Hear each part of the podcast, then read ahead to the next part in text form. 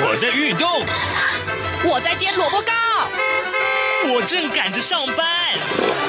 哦，我要赶着去上课啦。这个时候，我们都在听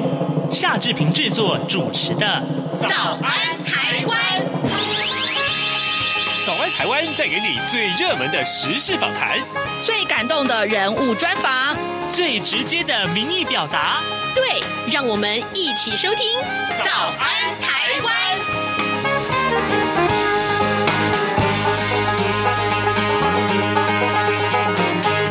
早安，台湾！我是夏志平。今天是二零二二年的五月三十号，星期一。今天呢，志平在早安现场这个单元里面来跟您探讨啊，在疫情之下，事实上我们知道观光旅游产业呢，其实是受到了很大的影响。那么今天呢，待会儿我们为您邀请到两位贵宾来到节目里面，他们呢分别是中华民国观光导游协会的理事长许冠斌，同时呢还有理事张尚伦。我们请两位在节目中跟大家分享啊，其实，在疫情之下，到底啊，政府对旅行业的纾困方式跟重点是在哪里呢？哎，还有呢，也许在这个产业里面，在疫情之下呢，他们有很多的故事可以说给各位听众听。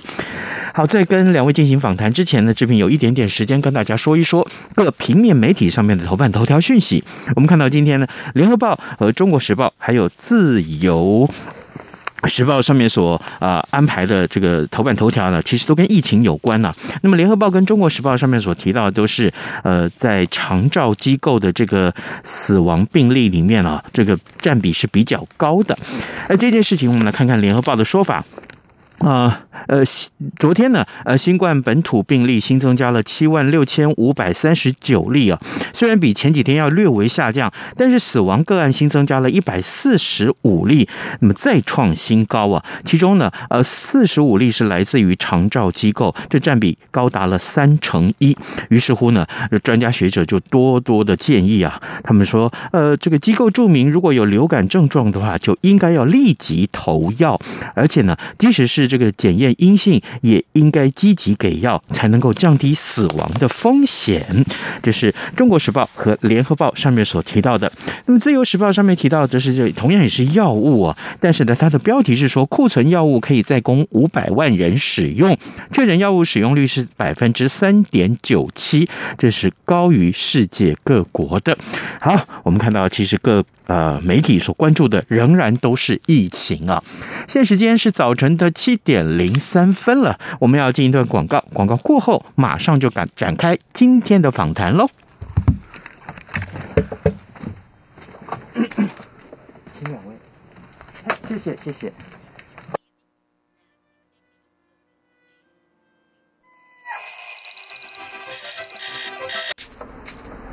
早安，台湾，你正吃着什么样的早餐？吐司加火腿蛋，咬一口，然后收听中央广播电台。儿子啊，等一下陪我去一趟邮局，妈，你去邮局要干嘛？去领钱转账。哦，不用这么麻烦啦，转账不需要临柜哦。这怎么可能？不去怎么提钱啊？行动邮局 App 通通都能搞定啊！新一代行动邮局 App 支援扫码收付、无卡提款、转账、线上缴费，少了携带现金的危险，也没有付错钱、找错钱的问题哦。这听起来还不错哎。 是啊，有了它，线上转账、缴费省时又方便，你就不用再去领钱缴费那么麻烦了。哦，对了。如果你要去邮局，据点预约功能还能够帮你排队先抽号码牌哦。哎呀，真的很方便哎。那我们现在就去邮局办理申请。哎呦，不用啦，用金融卡搭配读卡机就能够在家申请喽。现在我们就上邮局的官网查查吧。以上广告由中华邮政提供。早安现场。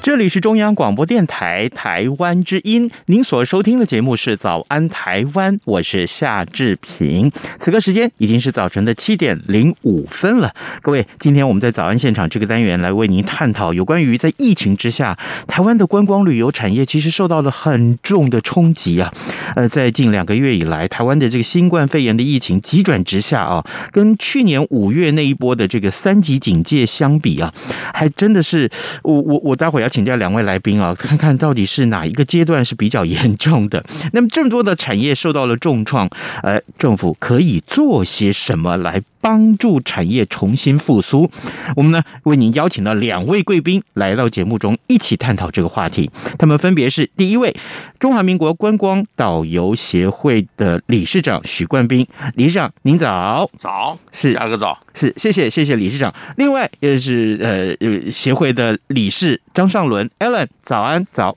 早安，下个早。是，谢谢 Alan 曾经来过的《早安台湾》节目，上次我们谈的是穆斯林的这个话题。是的啊，谢谢你再度光临。感 OK，恩好，呃，第一个问题我想想请教两位，就是政府对于旅行业的这个纾困方式跟重点啊，到底应该是放在哪一块会比较好？有人说纾困了，有人说救急了，还有说辅导了，其实真的这每个重点都不一样哎，理事长呃，首先呢，俗话说得好，救急而不救穷。是，那振兴是救穷，纾困呢是救急。嗯哼，那其实各行各业呢，我们都知道，帮助一个人当然是救急是最重要的。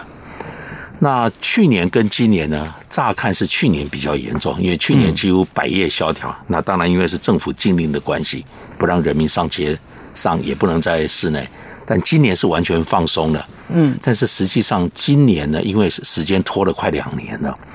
就有子弹大概也被磨得差不多了。所以今年的状况呢，就变成很有趣的现象。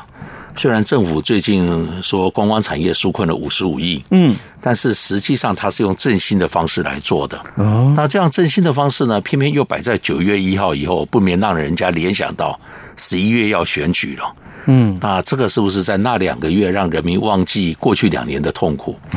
所以呢，我们就感觉这个有一点，其实目前的情况呢，是真的需要先救急。因为先让这一些人能够撑过。当然，观光旅游业有一个很有趣的现象，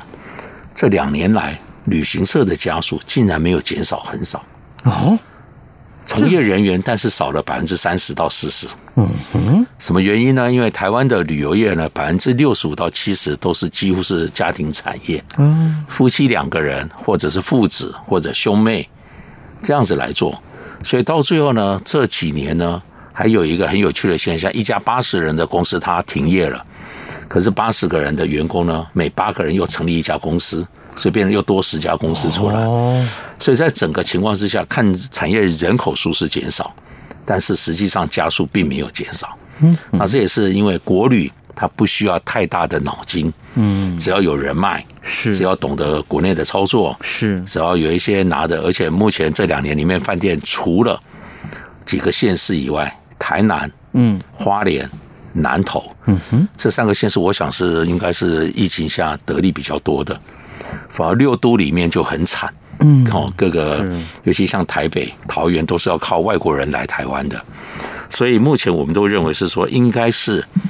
救急为主，尤其在现在开始，我都很怀疑到了九月份，这些旅游业者是不是还撑得下去？嗯，当然，政府在过去两年，在林佳龙部长的时候，对旅游业做了很多的协助，是，从安心旅游，嗯，到假日旅游，到旅行社的薪资补助等等，乍看之下好像做了很多事情，包括我导游，嗯，也从二点零、三点零、四点零、五点零。呃，平均二点零、三点零、四点零是各领三万块钱，嗯，五点零呢是在去年的端午节是领了一万块钱，所以总共是十万块钱。那还有转型培训的上课，是，那当然，交龙部长对于呃旅游业是比较了解的，而且他愿意深入，所以也帮了很多人做了这样的事情。但是不要以为这样很多哦，嗯哼，在日本、在美国，他们完全是看你的缴税。如果你税缴的好，譬如说房租这些相关政策是由经济部来做，嗯，那劳动部呢就做人员的薪资补补助，那反而观光业呢是这样的情形。但是其实这两年最大的问题是在于 CDC 的决策过程。嗯哼，呃，昨天我跟我加拿大的朋友在通电话，是我国小同学，他说他们加拿大现在玩疯了，现在 几几几乎是。报复性的旅游啊，嗯，他是做 Rocky Mountain 这一条线，他说他修了一年多以后，今年几乎忙到不行啊，那其实我们现在是不是在走人家的政策？但是现在最严重，因为我们疫情太严重。是几乎我们看周遭，我们都开玩笑讲嘛，是你如果朋友没有确诊，代表你就没有朋友了。所以我们在这个过程里面，我们希望，嗯，政府可能在这个最辛苦的阶段，是必须是纾困加振兴。是。好，这是我个人的建议。好，同样问题啊，Alan，我想请教你啊，是你就是第一线的工作人员，是你可不可以跟我们讲一下？真的，这两年多以来，我也呃呃呃接触到很多第一线的人员，是，你你可不可以跟我讲，到底你的工作少了多少？然后呢， 还有的就是说，我我我不知道这会不会侵犯到你的隐私，不会你的收入会不会也少很多？好，当然，当 然，事当然情这个这个部分的话，呃，主持人跟理事长好，那是我的部分的话，因为在政府的中央决策 CDC 的四月十五号之后，这个。政令一下来，嗯马上立马两两刀砍哈。什么叫两刀砍？第一刀砍的是所有所有这个所谓的出游的意愿的部分，嗯，因为只要三剂没打，这个就受限于说我们讲说在出团上面的一个困境，嗯、而且很多很多的旅游结构里面都是被这一刀给砍死的。那至于第二刀的部分的话，就是我个人的团的部分，其实在四月十六号、十七号，马上我的团从假设是正常是一百趴来讲，好，那我可能掉到剩三十趴，那到到了二十二号以后的。嗯时间时辰一到二十二号以后，后面的整个全部都被停掉，因为我走的是高价团，我并没有说所谓的走一般的我们讲说蓝海诶、红海的路线，我走的是蓝海，嗯，所以我的高价团的客人他非常非常 care 这个疫情的政策的影响，所以他直接把它切掉，因为他们也要规避风险，嗯，因为毕竟出来的都是他们的至亲好友，因为我除了做正常的四十三四十三座的大大客游览车之外，嗯，我也另外做所谓的小车旅游，嗯，哦，六个人，我是嗯我也曾经两个人就出过一团。哦，他当然团里面包括司机跟导游，也就是只开两间房就在外面跑的那种团。这种团是比较特殊而且高价，我们不是是做一般的游览的团。那这一块的部分的话，直接我其实我在十六号我已经做好准备，就是全部都没团，嗯嗯所以我十八号就已经跟我的同学讲，我现在的工作。已经整个转移到另外一块上面去了，哦，那是因为我有第一个有关系，第二个可能呃这个方面是我之前从事过，我譬如说我现在我我现在实实务上来讲，我等一下回去这这边完成以后，我就要下节目以后，我马上要去跑到大楼去维修，我要去做什么？我去做冷冻空调，跟现在这个工作完全没有搭嘎。所以您说有没有影响？我的影响非常非常之大，所有的团几乎都已经停光光。那也不是我们愿意的，主要是 CDC 这一刀砍下来，所谓的三季，让我们第一线从业人员没有得选择之外，也让客人有一个讲法。今天我只要没有打三季，我就跟业者讲，我没打三季，所以我不能出游。那业者又受到什么样的影响嘞？我们现在旅行业的部分，第一个一定要订房。订房比订车更麻烦，为什么？因为订房它是用它的房价的价金，好，假设它这个房金是一万块，嗯，它的售价，但是就是 user 价，我们看它公告的价钱，那它可能只跟旅行社收两千块，可是它赔偿金的部分，你提成提前取消，它是用它的价金来做三。点五成到五成的部分来跟你收取。那请问一下，旅行社业者他只跟客人收两千块的部分，那中间这个一千五到三千块是旅行社的业者要吐出来，也就是四月十五号到二十二号之之间，客人临时取消到了团，那个价金的部分中间这个价差是由旅行社负担的，所以旅行社苦不堪言。为什么？因为他不可能回过头来去跟那个旅客去收。定金，你你定金照我们的三十天的契约的保证的部分，他走那个流程没有错。可是当 CDC 他在下这个政令的时候，他并没有考虑到旅行业的这个法规，所以。已经来不及的状况之下，旅行业者跟所谓的饭店业者中间又有这个纠葛，所以饭店业跟旅行业的恩怨就从此又开始多了一个状况。可是这个状况是谁引起的？ CDC 不是不是不是我们老百姓引起的，也不是对旅行社。事实上，呃，我我不是帮他们讲话了哈，是但是是我的意思说，可能他们做了这个决定，也没有想到说后来影响会这么大。呃，我补充 Alan 讲的哈，嗯其实最严重的问题是他没有跟所有的光没有跟他的协调辖下，譬如说观光局，哦、是他以为他懂，是，结果他做出了这个根本是，而且做出来更好玩，是后来根本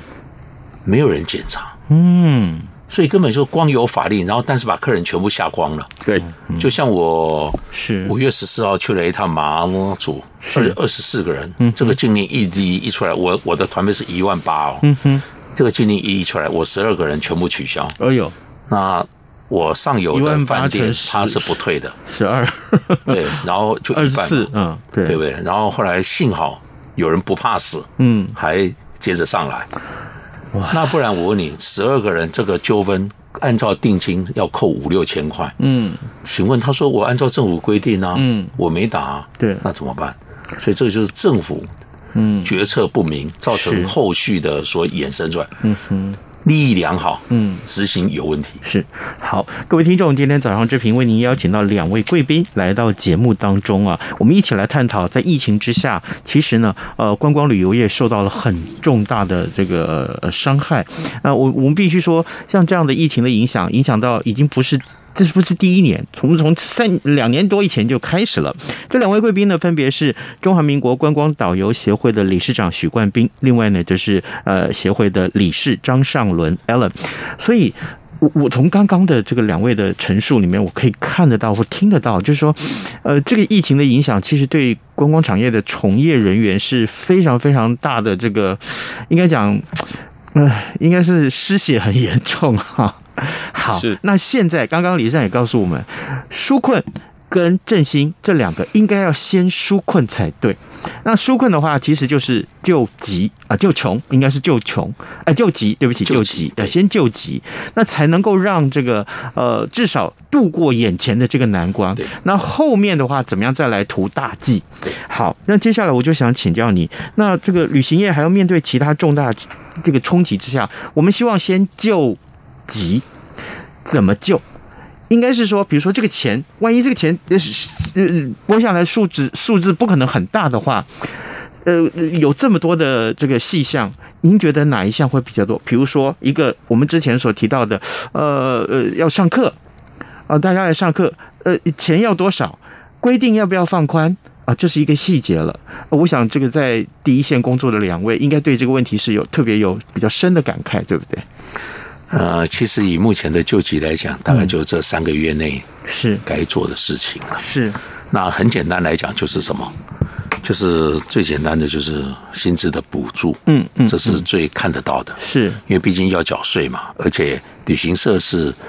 特殊行业，嗯所以旅行社从业人员都有提报到观光局去，是所以你也不能临时加人头减人头，嗯嗯嗯嗯好，所以那个没问题的，所以这三个月是以可能就是先把薪资补助。让他们渡过难关，嗯因为薪资是所有费用最大的一部分，其次才是房租等等。我想这三个月谈房租可能都来不及了。嗯好、所以那接着九月份开始，观光局就有五十五亿的一个振兴方案嘛，所以呃救穷，呃就是说呃救急完的救穷，后面九月份就可以接得上来，嗯哼，可能就是多加了这一笔最主要的状况。是。那然后呃，我记得呃，这两年来，其实我们。我之前访问呃静宜大学的黄振聪教授的是时候，他也提到了这个呃很多应该是要呃对于观光，因为这阵子呃所有的呃导游或者是领队啊，他们没有办法有呃接工作了，对所以呢他们要赶快来上课。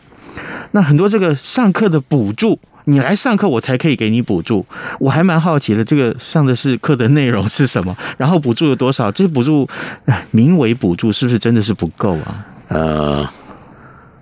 主持人真的很厉害，一点就点到一个相当重要的点。嗯导游的上课补助嗯其实是只有在前年，嗯，导游是无雇主，所以他是没有盈利事业登记证的。是，旅行社的从业人员才有上课的补助。嗯那各位都了解，最后一笔补助是在呃纾困啊，嗯是在去年的端午节前。现在乍看今年端午节又来了嘛，嗯哼，也就这一年里面呢，最后一笔补助补助是给导游一万块，要他撑一年。那今年呢，什么都没有，所以去年到今年，唯一上课有补助的就是旅行社的从业员工。嗯哼，因为劳动部很好玩，明明叫劳动部，可是他补助的一定要有老板的。嗯没老板的，像我们这些都无雇主的人，嗯是就没老板，所以对不起，我们就不能申请劳动部的就业补助，没有上课这一回事啊，很好玩哦。所以我们想想看，上课的补助，政府叫的声声响，嗯只有两年多前的转型培训，一小时领一百五十八块钱，我记得那时候总共大概有一万名领队加导游有拿到这一笔钱，但是也只拿到一万七千多块而已。一万名领到每一名领到一万七千元，这三年那全台湾有多少？就是一万名，全台湾只有导游领队一万名导游领队，嗯对。那旅行社从业人员另呃有另外上课的方式，由对，嗯旅行社自己对处理。是，那当然，其实刚刚主持人问到上课上了什么，嗯很可惜的，台湾这两年多没有因为疫情增强我们旅游业的本质跟体质，所以上的竟然很好玩。嗯，你去看那个各个旅行社在上的课，嗯哼，电脑可能有帮助，还有上烘焙的，还有上什么的，嗯哼，其实很好玩。也上完这一些课程以后，我们最大的问题是什么？人员的流失就这样而来了，嗯就像 A，就像 A 人，他因为后来他就不得不嘛，嗯所以他就转行了。是，所以旅行社、导游、领队转行的人最多。导游转行去哪里？嗯好一点的，嗯，有学历的就到各高中。像我这次去马祖，嗯我两个好朋友本来带欧美团的，现在在马祖当老师，嗯正式老师哦，嗯因为他们都高参大硕士级以上毕业，还有呃教历史的教专业，嗯哦，所以回去到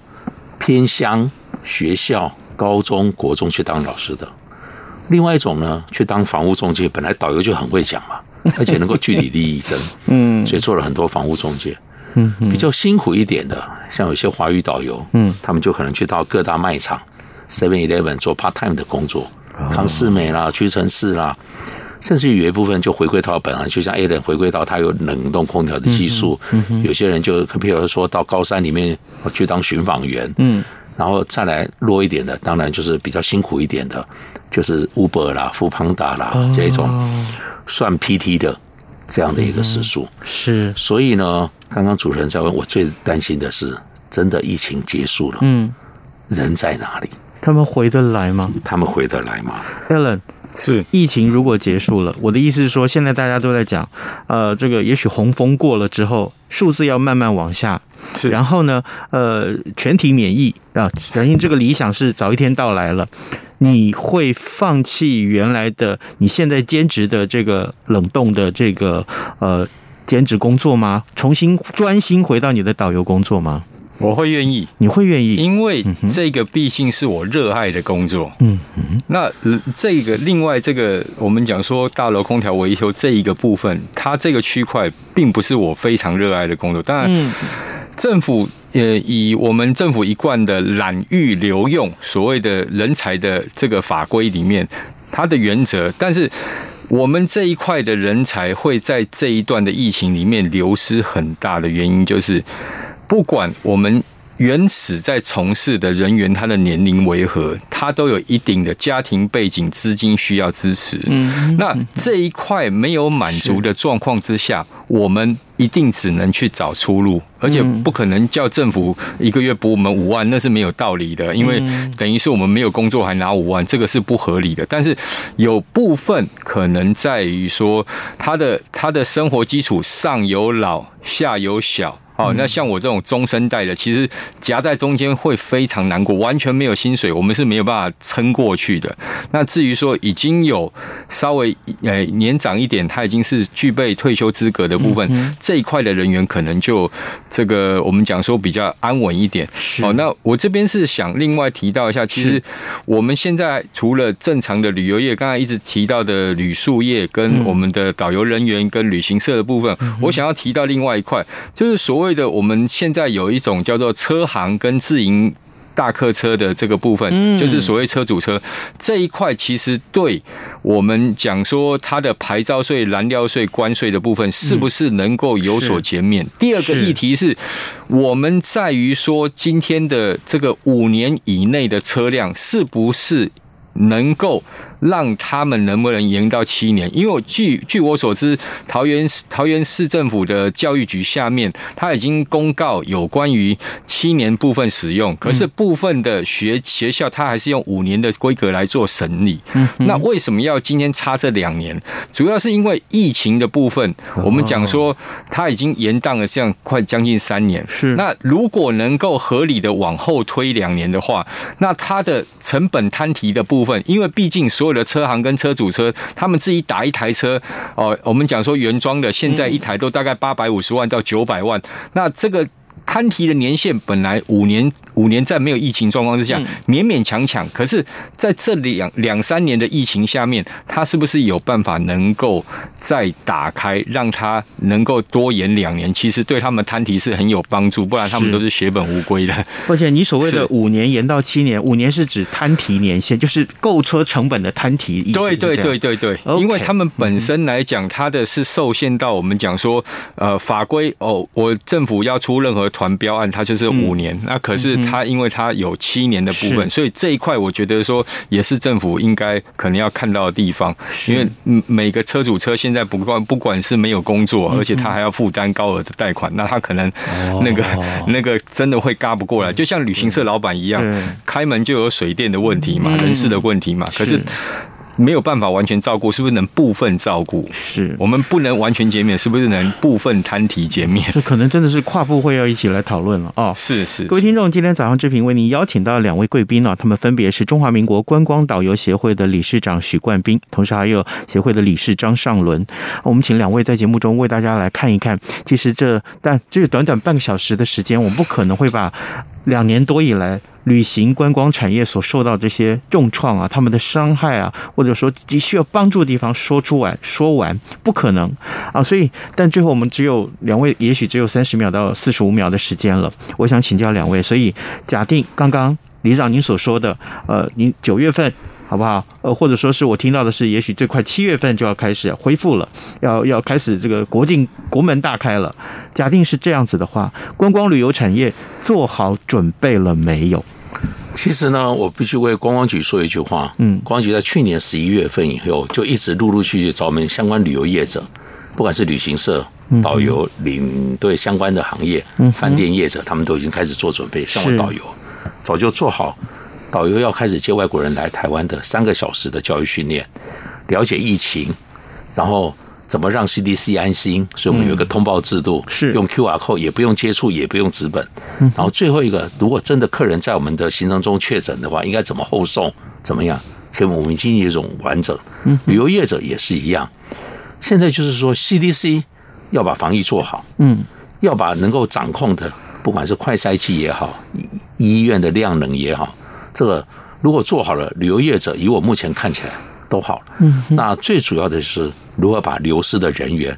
遗失的饭店，我们知道很多饭店现在都转行了，甚至卖掉了。哦，这一种还有旅游景点，还有各位要了解，疫情后的旅游跟疫情前绝对不一样。嗯所以我可以告诉你，导游这边准备好，旅游业者也准备好了。嗯，现在就看 CDC 怎么样有一个完整的政策，我就想起陆客来台的时候，嗯，我们如何说服国安单位，如何让团体做好。是现在我们要说服 CDC，是我们真的准备好抱。歉 e l 你只有二十秒。好，我的想法是，我们的人员的确都准备好，但是我们的现行的部分需要加强的，就是说，先把这些我们的导游领队、旅游业全体的部分来做安顿。那我因为我时间比较短，没有办法陈述了很多是好，嗯我只能讲一个重点而已，就是人员安置的部分需要配套。 OK，哎好，谢谢。呃，谢谢。呃，今天我们为您邀请到两位贵宾，一位是呃里长许冠斌，另外是理事张尚伦，两位来到节目中，我们谢谢两位跟我们的分享，也谢谢各位听众的收听。这件事情关系重大，希望大家一起努力，拜拜，拜拜，哎谢谢，谢谢，拜拜。